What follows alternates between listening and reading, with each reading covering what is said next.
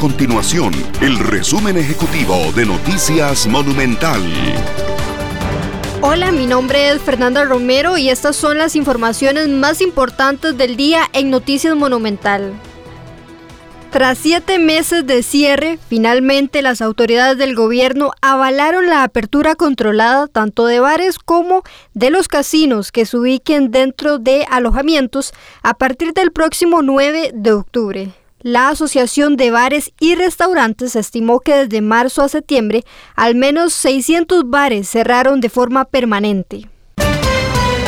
La Comisión de Asuntos Económicos dictaminó positivamente el proyecto de ley que permitiría disminuir el pago del marchamo para el 2021 y ahora pasar al plenario legislativo para las siguientes etapas. Por ejemplo, a los vehículos livianos con un valor fiscal menor a los 20 millones y para los vehículos de carga pesada, busetas, autobuses, turismo y servicio público, se le reducirá el costo del marchamo en un 50%.